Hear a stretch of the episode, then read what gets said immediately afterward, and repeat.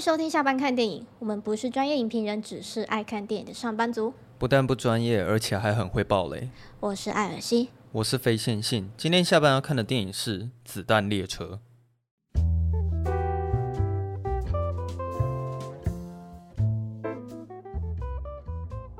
哎，我那时候看完预告是蛮期待的，是因为布莱德比特吗？就整个预告看起来很欢乐、很愉快，但是又有点怕受伤害，你知道吗？哦，你是觉得说他看起来有点 B 片 B 片的？对对对，对 B 片 B 片，对，没错，就有点害怕受伤害。从那个预告片传来的那那一种 B 味，哎，可是他这部片也算是 B 级片是没错了，只是说算是高档 B 吧。哦，有分高档 B 跟低档 B 就对了。我跟你讲，我看完的时候，我当下第一件事情就是直接去看那些电影教我的事。然后嘞，我有去看那些电影教我的事，我看了那那些电影教我的事，然后部长的，然后跟超林放的。哦，这么多。对对对。因为我当下就是觉得说，哇，这部电影实在是教我太多事了，你知道吗？你说汤马士小火车吗？他其实这部片满满的心灵鸡汤啊，应该是这样讲。他虽然蛮开玩笑、吊儿郎当，可是他其实。还蛮多意义想要传达的，我觉得导演他是有有很认真想要跟你讲一件事情。我觉得他蛮多事其实是在讲命运，还有什么运气。对对对对对对对，就是在讲这些。对对对。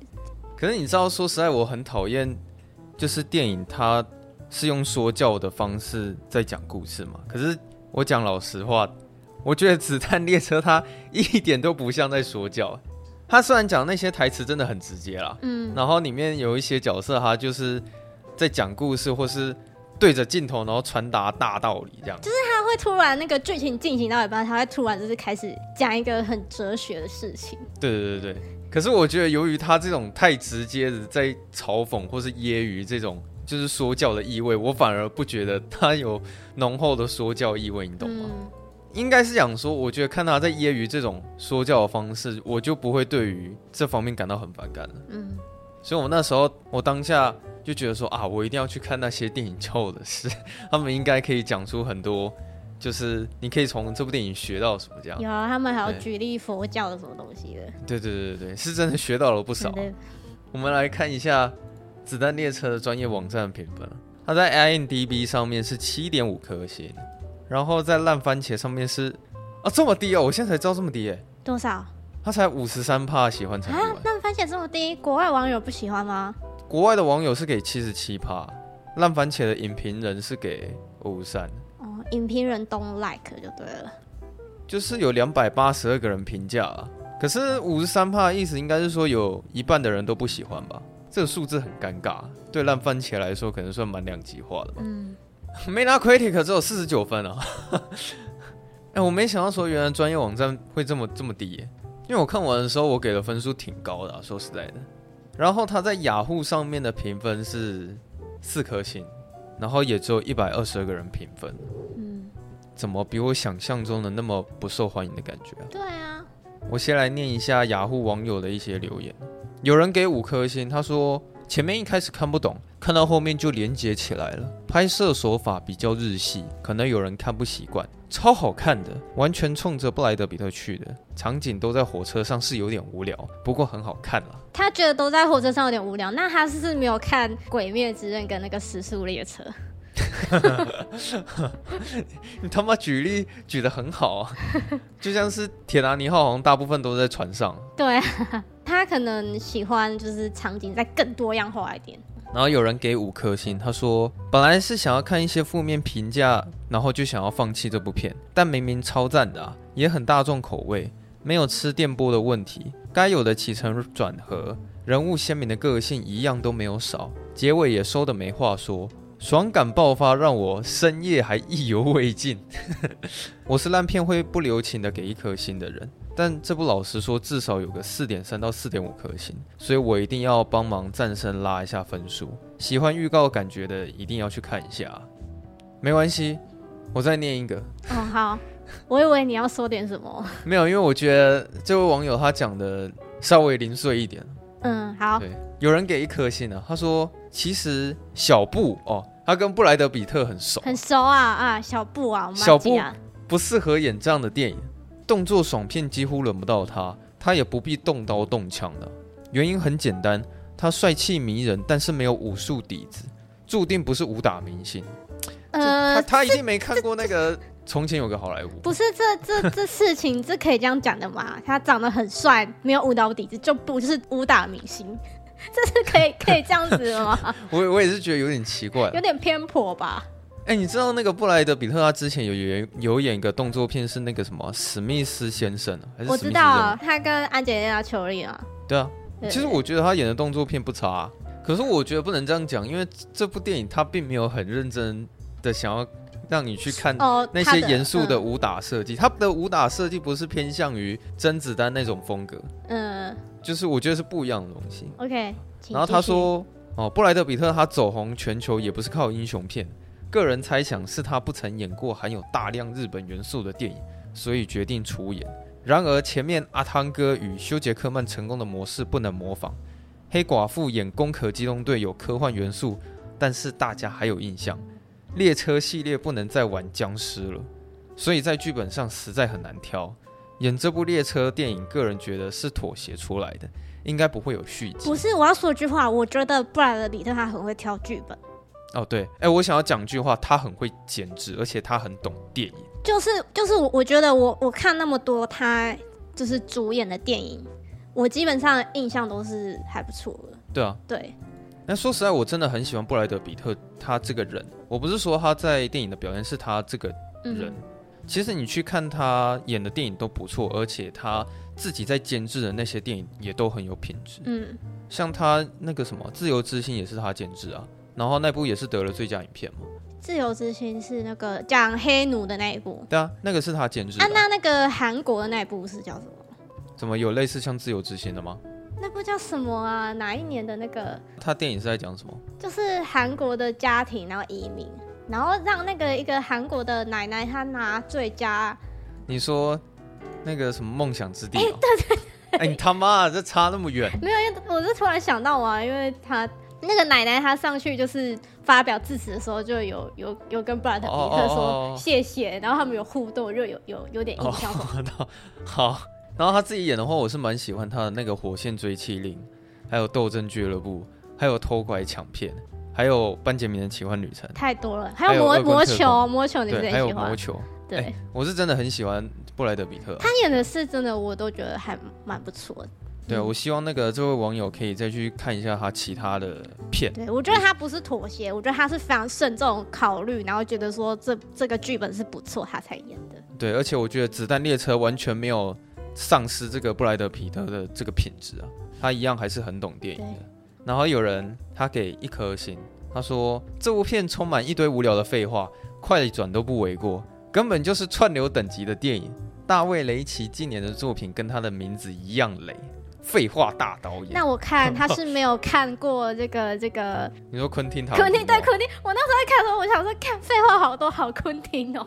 对，我马上联想到的是他。哎、欸，可是我觉得他跟昆汀还是很不一样，就是有啦，是是不一样啊，对啊。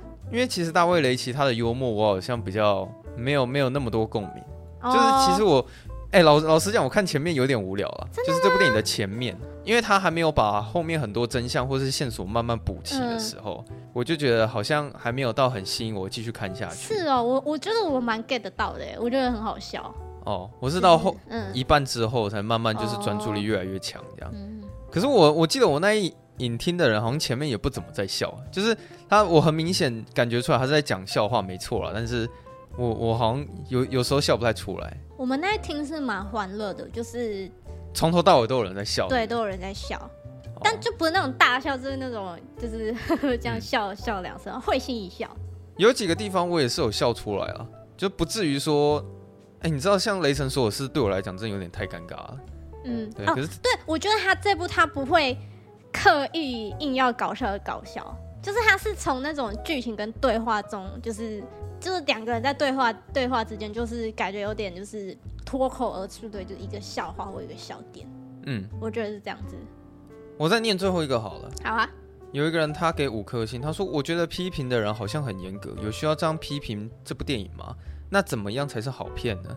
去看的过程里面的人笑声不断，真的没有幽默感的就不要来尝试。明明是很轻松的片，睡着的也不需要特地来给差评。我怀疑是太累而没有认真看。他很不开心哦。其实说实在，给一颗星的还不少哎、等一下，下面有一个人说雷神索尔比较好看。好，那个我就不念了。我再念一个一颗星的，他说超级难看，充斥无聊的烂梗。原以为是诙谐幽默的动作片，没有想到是塞满各种低级趣味的烂片。我是不太认同啦，就是没有到低级趣味啊。因为说实在，你真的要讲塞满各种低级趣味的片，我觉得月老好像比较严重一点。又要刁一下。然后他说，比如黑白双胞胎这组这个组合，除了要耍白痴，看不出来好笑在哪里。从头到尾把汤马士小火车这个烂梗挂在嘴边的编剧，到底是有多干？然后他说，实话告诉还没有看过本片的各位，本片最好的看的桥段就是七孔喷血的那几个镜头，没了。剧情简单到连小学生都看得懂，前提是你要撑过前面三分之一的干话连篇而不睡着。这个网友他讨到了五十三个虚，可是他同时也获得了四十七个赞。看来这部片就是很两极啊。哦，对啊，嗯、今天先念到这边就好。好，今天先念到这边就好。其实我看完的时候啊，我第一个联想到的电影就是班杰明的奇幻旅程。啊？布莱德比特他在那部电影也是在讲命运这个东西。哦。你懂吗？就是我觉得，其实《子弹列车》它这一整部电影都是有一个议题要跟你讲。我觉得都有它的内涵在里面，只是它是用很诙谐的方式去讲这个比较严肃的话题。整部电影的剧情我就不想再赘述了，我现在就只是想要讲说，我看完之后我可以从这部电影得到一些……呃，电影教你的事吗？是可以这样讲啊。对，可是反正他整部电影其实是想要告诉你说，所有的命运都是注定好的吧。像比如说布莱德比特他。他饰演这个瓢虫，他常常挂在嘴边，就是他觉得他自己很衰，对，他运气很不好。可是你会发现，从头到尾运气最好的就是他。嗯，然后其实这部电影他有在告诉你说，为什么这些命运到最后都会被牵扯在一起。而且你认真看，你会发现里面每一个细节跟剧情上面的编排，导演是非常紧密的，而且很谨慎的在去铺陈所有的这些环环相扣的点。嗯，他。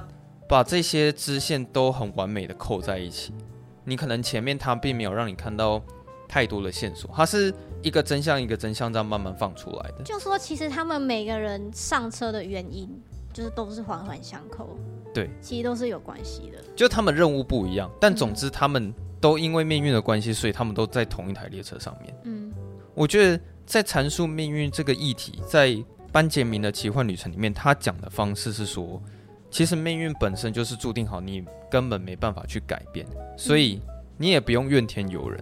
但其实你知道这个结论来讲是非常悲观的，因为我觉得生命好玩的是说，你说生命就像一盒巧克力，你永远不知道下一个口味是什么。哦，好了，你要把《阿甘正传》拿起来讲也可以了，《阿甘正传》它它里面阐述命运的方式也不太一样，嗯，但我觉得它里面它这三部电影其实都有一些共通点，嗯，那班杰明的奇幻旅程它其实是有提出解法的。就比如说，有时候你真的因为命运的关系，然后导致你认为你自己的人生非常不顺利。嗯，但他所提出来的解法是，他是告诉你说，也许你可以像一个疯狗一样去大叫，然后咒骂命运之神。嗯，但是到了最后，你还是得放下。可是其实他所丢出来的这个解决方法，会让你觉得比较无奈。在《子弹列车》里面所阐述的方式，他是告诉你说，其实所有的事情。只是端看你用什么角度去看待，也许全部都是好事。嗯，因为它里面发生了很多悲剧嘛。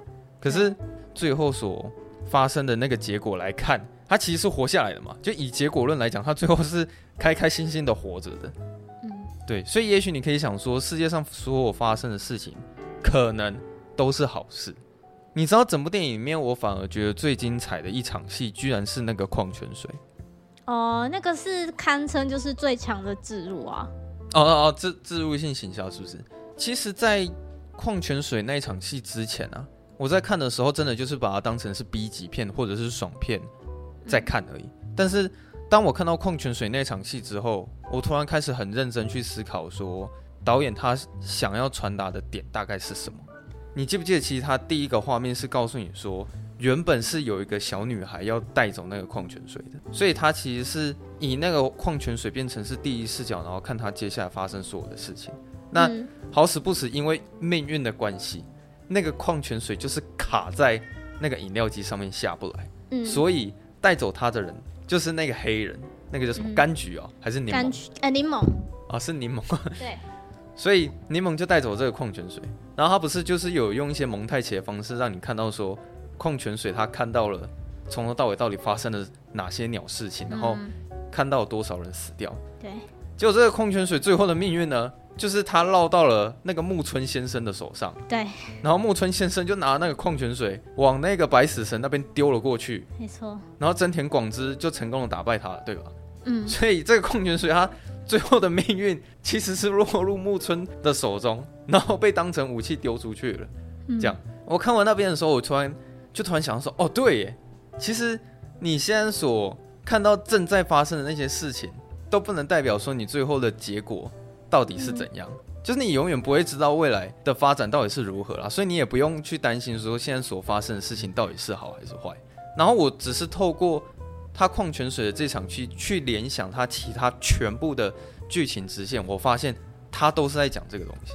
嗯，然后就包括像最后面结局，布莱德比特活下来了，然后山卓布拉克不是突然出现吗？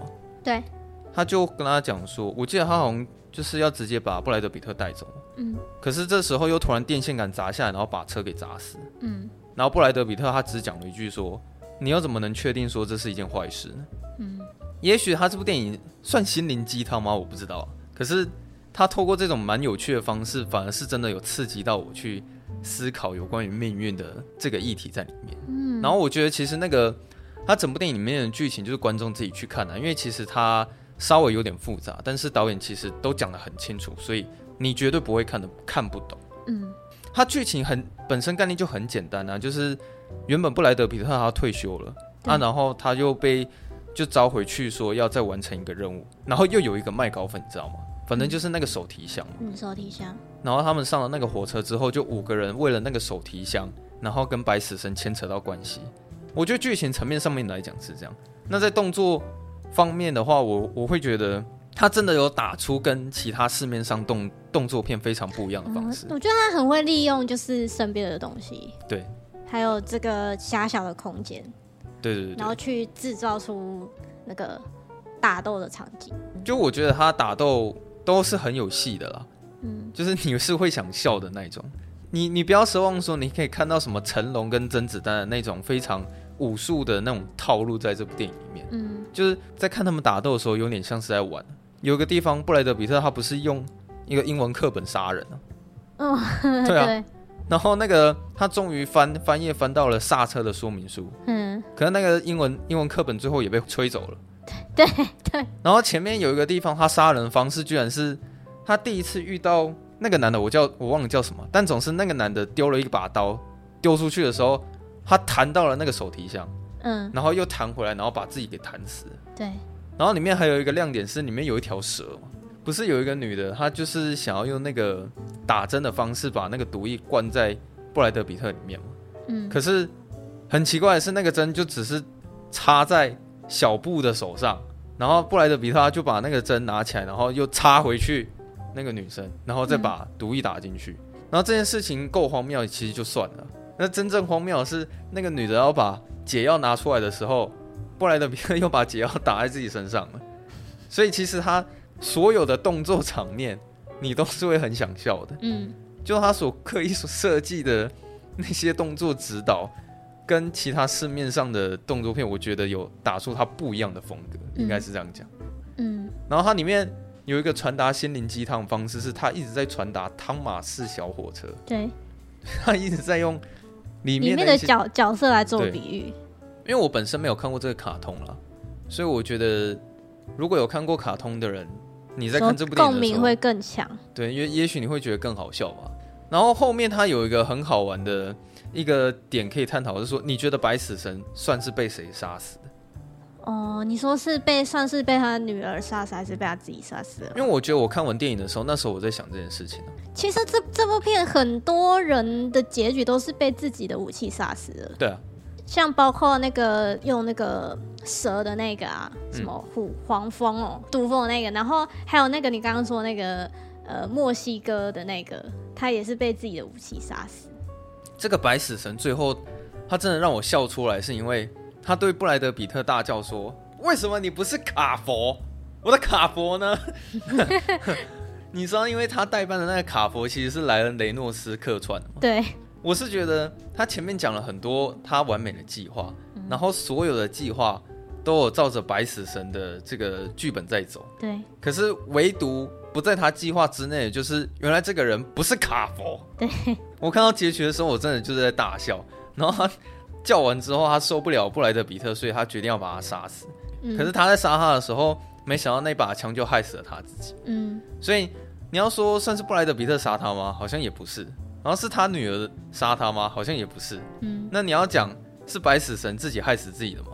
那这样好像也其实挺荒谬的。对。所以你又可以再一次去讲到说，哦，命运可能就是这样子。我觉得其实我觉得最荒谬是那个片尾的那个彩蛋。哦，你说把那个女儿撞死的？对，就其实开着那台车的人是那个林某，然后把那个女儿撞死。然后更好笑的是，那是一台那个在柑橘的车子。哦，对啊。然后柑橘就是他的那个双胞胎兄弟嘛。然后这边有点很好笑，这就是他们两个就说他们是双胞胎。嗯。可是他们两个就不像啊，就他们一个黑一个白，怎么可能会是双胞胎？哦，对啊。我就觉得就很荒谬，你知道吗？其实我觉得那个双胞胎应该是故意的了。我就我觉得很好笑啊。嗯啊，然后他那个什么，其实他掉在地上那个柑橘，我一开始以为他是不是想他那个是不是梅子？因为它里面一直有在隐喻这个东西，他不是说，我记得真田广志他不是有讲说什么？其实梅子最讨厌的是农夫，你还记得那个故事吗？然后嘞，反正地上那个东西不是梅子了，哦，反正是柑橘，对。嗯你刚刚那个，然后让我让你这样提问，让我知道说我这样讲这件事情好像没有结论，你知道吗？你可不可以不要这样子啊？对不起，因为我忘记他那句讲什么了。因为你可以讲出整句完整的。我现在讲到后面，我也不知道我要讲出什么结论。反正整部电影的风格，你也许可以拿一下詹姆斯·港恩，可以来比一下吧。嗯，好像多少也是有点像，就是这种荒谬荒谬啊，血腥血腥的。哎、欸，很血腥哦。你有看到他摄影的风格吗？你有没有发现他很爱用那个大逆光？哦，有，但是我我比较喜欢他的美术跟他的色彩。哦，就是那种很日式的感觉。对，很日式，然后他的一些字卡出现就是也很日式。哦，可能就是就是呃，就是他结合日式的这种美感，然后跟美式的这种幽默，对，蛮没有什么违和感的，我觉得。不会，我觉得就是嘛，因为他他这部他本来就是一个。好像是一个日本作家写的小说吧？哦，这是小说改编的。也是小说改编的。因为我比较注意到摄影摄影层面是，他很爱用大量的那个哈利熊啊，然后 他可能那个夕阳光啊，或者是早上的那个太阳刚升起的那个光线，他就会打出那种大量金黄色的那个光线，洒在那些角色身上，还蛮还蛮常用那个哈利熊的。然后配乐我觉得蛮好听的，我不知道你有没有在注意配乐？哦，很好听。他有一段我觉得超热血，就是那种真的那种日式热血，应该是最后吧，就是那个车子已经要毁掉了那边决战，有点要决战感觉，我就哇，好热血，好，反正我觉得他们的音乐都蛮好听的啦，真的。嗯，哎、嗯欸，可是你刚刚讲到火车那边啊，其实我会想要小小吐槽一下，他最后那个火车就是被摧毁之后，他那个 CG 感有点重。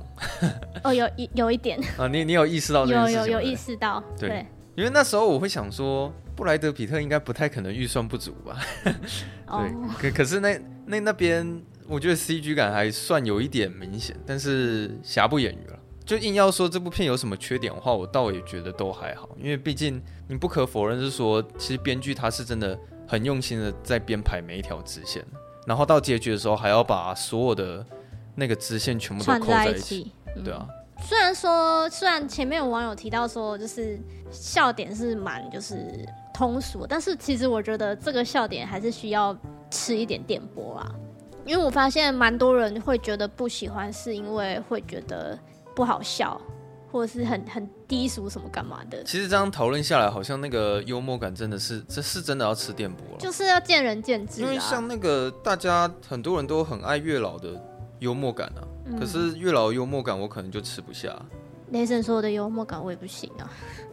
啊，可是昆汀我就吃的很饱啊，所以好像幽默感真的就是要看看电波吧。对啊，就还是要看啦。嗯嗯啊，不然就是有些人觉得，有些人觉得克里斯洛克那个很好笑嘛，而有些人不好笑。为了史密斯打巴掌。欸、推荐大家，如果啊周末不知道看什么电影啊，就看这一部。OK，哎、欸，我们今天来念一下好久没念的，就是那个 Apple Podcast 的留言好了。哦，好啊。所以，我们先念一下，就是有一个是之前没有念到的，他是来自日本的留言。日本的？对，他是从日本的留言，可能他在住在日本吧。他给了三颗星，然后他的标题是写说“维基误事”，维基是维基百科的维基。他应该是看的那个我们讲那个怪兽他们产地那个格林戴华德那一集。对，uh huh. 他说格林戴华德有。预见部分未来、预知部分未来的能力，真的不是在杀了麒麟之后才得到的。前面两部有一些地方在琢磨格林戴华德的这个能力。第一部是格林戴华德假扮成波西瓦的时候，有对奎登斯说他看到奎登斯身边有个小女孩是默然着找出来。然后第二部则是在墓地集会时，他用烟雾投影的方式让大家看到他所看见的未来战争。他一直都有这个能力，真的不是因为麒麟，而且这个能力的可靠性还有待上去。我觉得他应该是哈利波特的忠实的书迷啊，书迷跟影迷。好来，我们这个留言区他讲的非常的详细啊，对他讲的详细，就谢 谢谢他。那就是可能我们那时候在讲的时候，我们可能就是单就他这第三集的电影来看，就觉得说、嗯、啊，他是在杀了麒麟之后，就才得到这个能力，但其实不是。哦、我们谢谢他的补充，这样子。非常感谢这个。网友的纠正啊，好，有一个是七月二十八号，然后他是回应爱死机器人的隧道墓穴，他给我们三颗星。